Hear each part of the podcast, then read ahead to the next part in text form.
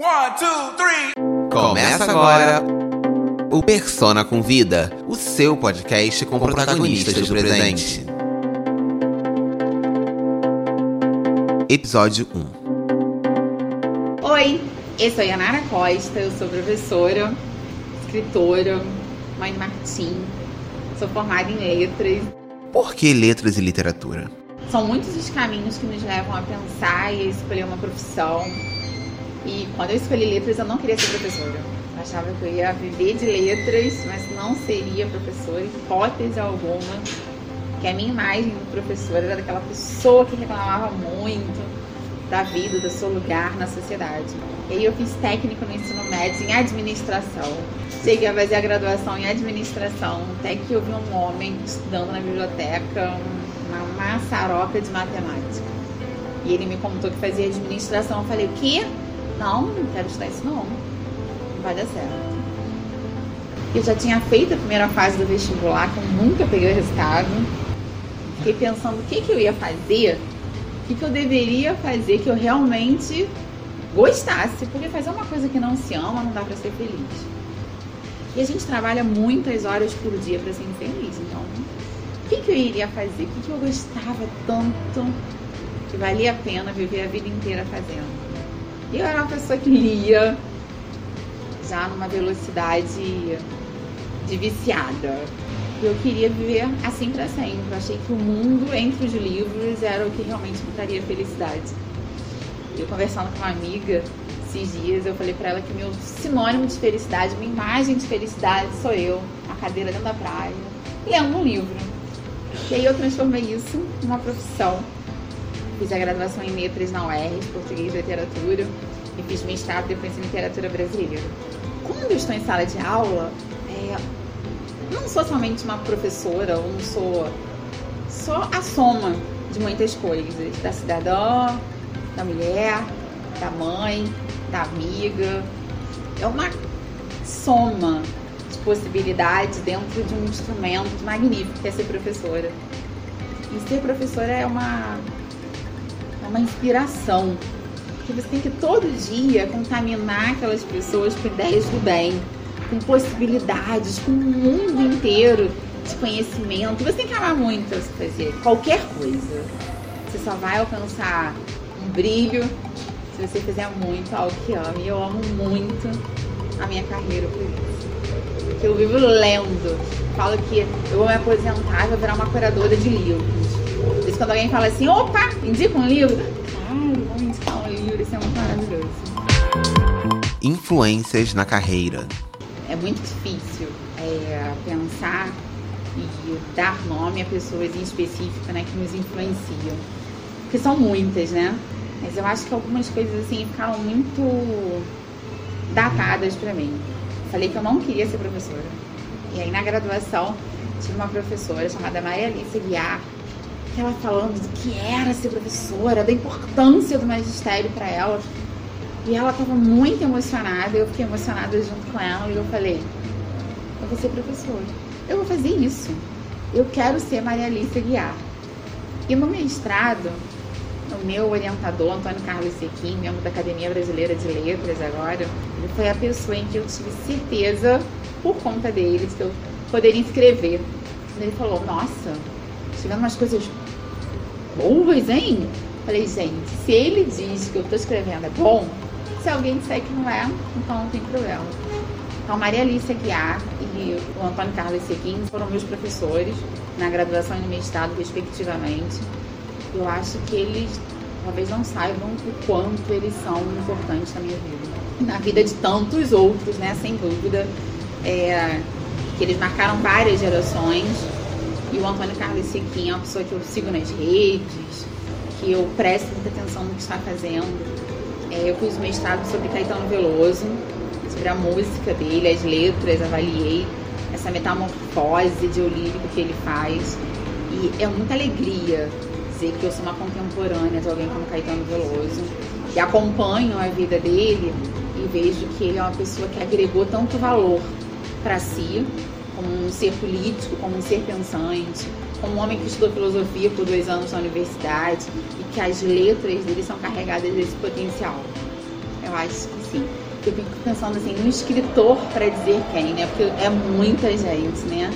Então, existem muitos autores que fazem parte do universo. Eu penso muito nas escritoras. Eu acho que lendo Clarice Lispector, lendo Lígia Fagundes Telles, é, foram as mulheres com quem eu gostaria de aparecer, eu gostaria de ser, ou eu gostaria de me inspirar.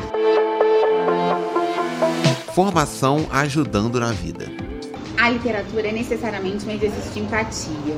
A possibilidade de ler nos faz construir mundos, mundos diversos, de situações diversas.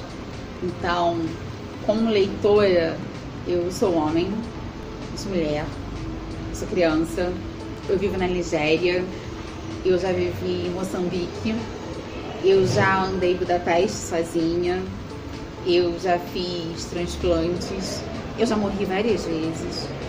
Eu já fui abusada sexualmente, fisicamente também, psicologicamente, passei por transtornos alimentares. E eu tenho certeza de que a literatura, por ser um exercício de empatia, ela está diretamente atrelada à questão do preconceito. Quem conhece o mundo, quem vê o mundo, tem menos preconceito contra si, contra o outro, porque nós somos o outro. E ser um leitor, pleno século XXI, capaz de lidar com todas essas mídias, com todas essas plataformas, com todas as redes sociais, é importantíssimo para você conseguir distinguir, é uma habilidade muito importante nessa época que a gente vive uma polarização. É o mundo, é um universo de fake news. Então a gente precisa entender o que é fato, o que é especulação, o que é opinião e o que é boato. E ser professora hoje é combater necessariamente os fake news. É mostrar para o aluno que é ler, compreender, interpretar e ser capaz de se posicionar enquanto cidadão no mundo.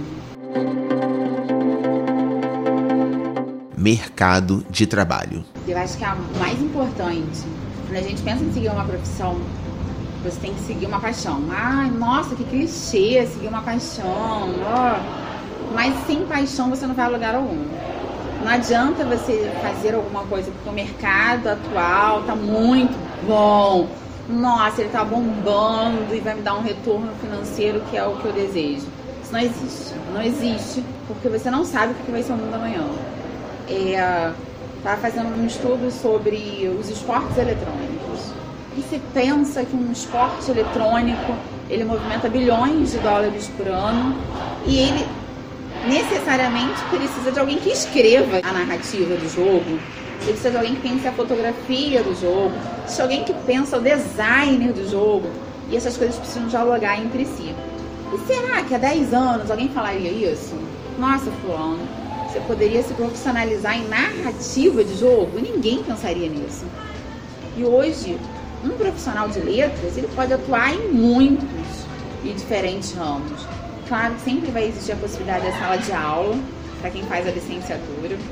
É, há uma demanda do mercado muito grande, produtor de conteúdo.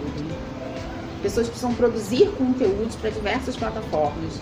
E aí sempre tá lá, né? Você tem que ser uma pessoa conectada com o mundo, sem conhecer o que está rolando hoje no universo cultural, mas tem que escrever muito bem. Tem muita gente que está antenado, mas escreve muito mal, não tem o mínimo discernimento da escrita. Isso é importante. Ai, mas você está muito apegado à norma culta? Não, que até para você escrever de maneira a subverter a norma culta, se quiser subverter, você precisa conhecer melhor a gramática. E a literatura é um universo infindo. Quanto mais você conhece a literatura, mais coisa vai ter para conhecer e nunca, nunca terá acabado. O que ler? Uma coisa que eu acho que é importante é que às vezes é necessário que os professores indiquem coisas para os alunos lerem, os adultos indiquem coisas para as crianças lerem, mas eu também gosto muito do movimento inverso. Eu fico muito antenada o que, que os jovens estão lendo sozinhos, sem sugestão, e por que, que eles estão lendo aquilo, né? Então eu tento muito conversar com professores nesse sentido, que a gente precisa muito estar atento aqui os jovens demandam interesse. Pelo quê? E a gente começar a entrar nesse universo. se eu fosse pensar por mim, eu comecei lendo história em quadrinho. E achei que era fabuloso ler história em quadrinho. É, hoje a gente tem fala muito de representatividade. Então a gente tem que ler, por exemplo, a gente tem que ler mulheres, a gente tem que ler pessoas negras, a gente tem que ler os indígenas, porque parece que todo o universo em que eu frequento, ele vai ser dirigido, ele é organizado, ele é pensado por homens brancos, héteros. E a diversidade, ela é muito importante para que nós sejamos seres humanos melhores, menos polarizados, menos misóginos, menos machistas. É muito importante que a gente, é, como uma moradora do Brasil, como uma moradora da América Latina, todo mundo tem que ler as veias abertas da América Latina para entender o nosso processo histórico não tem como você viver no Brasil e nunca ter lido os contos Machado de Assis para você entender como foi o nosso processo de raciocínio literário. É preciso ler Lima Barreto para entender como que menino, presenciou, por exemplo, a abolição dos escravizados. é uma gama de coisas que a gente tem que estar atentos. Mas também penso muito no professor né, que olha para o universo de alunos, vê coisas muito diferentes e o professor está lá muito apegado ao que ele gosta. E aí não abre isso, sabe? Não abre esse universo para mostrar para o aluno, olha, o que você está vendo? O que você leu? Deixa eu participar disso, deixa eu me interessar também por isso. A gente, como professor, tem que se reinventar e dialogar mais com as juventudes. Futuro. Os professores precisam entender que a sala de aula, tal qual nós nos formamos, ela não existe mais. Quem continua resistindo a entrar em sala, falar, falar, falar, ter 40 pessoas ouvindo e no final aplicar uma prova e dizer se está aprovado ou não, você tem que começar tudo de novo. Tem que se reinventar. E eu achava, eu me formei no final da década de 90, que isso estava claro. E Pleno 2021 a gente volta a rediscutir isso. E acho que eu já vou falar em pós-pandemia, que eu quero acreditar que vai acabar isso. A gente não vai voltar ao que era antes. A educação não volta, mas a ser o que era antes. O futuro já chegou. Se o professor não estiver no futuro, ele não existe mais enquanto isso. Persona. A Persona é um projeto muito corajoso, que viu todo mundo indo por aqui e falou: eu vou pro lado contrário.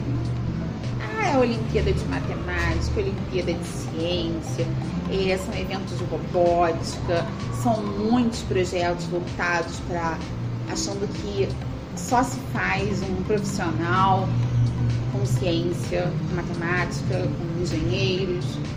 Claro, nossa, precisamos muito da ciência.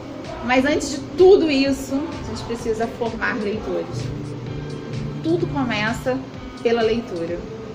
E a leitura, ela vem como um fruto de uma análise de sociedade.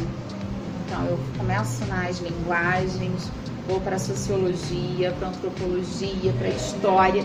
Depois que eu dominei isso, eu posso articular outras possibilidades. Mas primeiro, a base de tudo é o ser social. E eu não vou ter nenhum outro ser se eu não começar pelo ser social. Então, o ser social, ele se instaura nesse mundo, compreende esse universo e daí sim, aí ele pode ser o que ele quiser. Mas primeiro ele precisa ser um ser social. Muito obrigada, agradeço muito.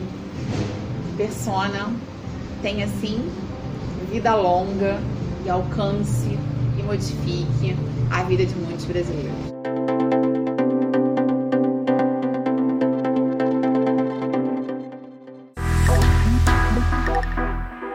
Você ouviu o Persona com Vida, o seu podcast com protagonistas do presente.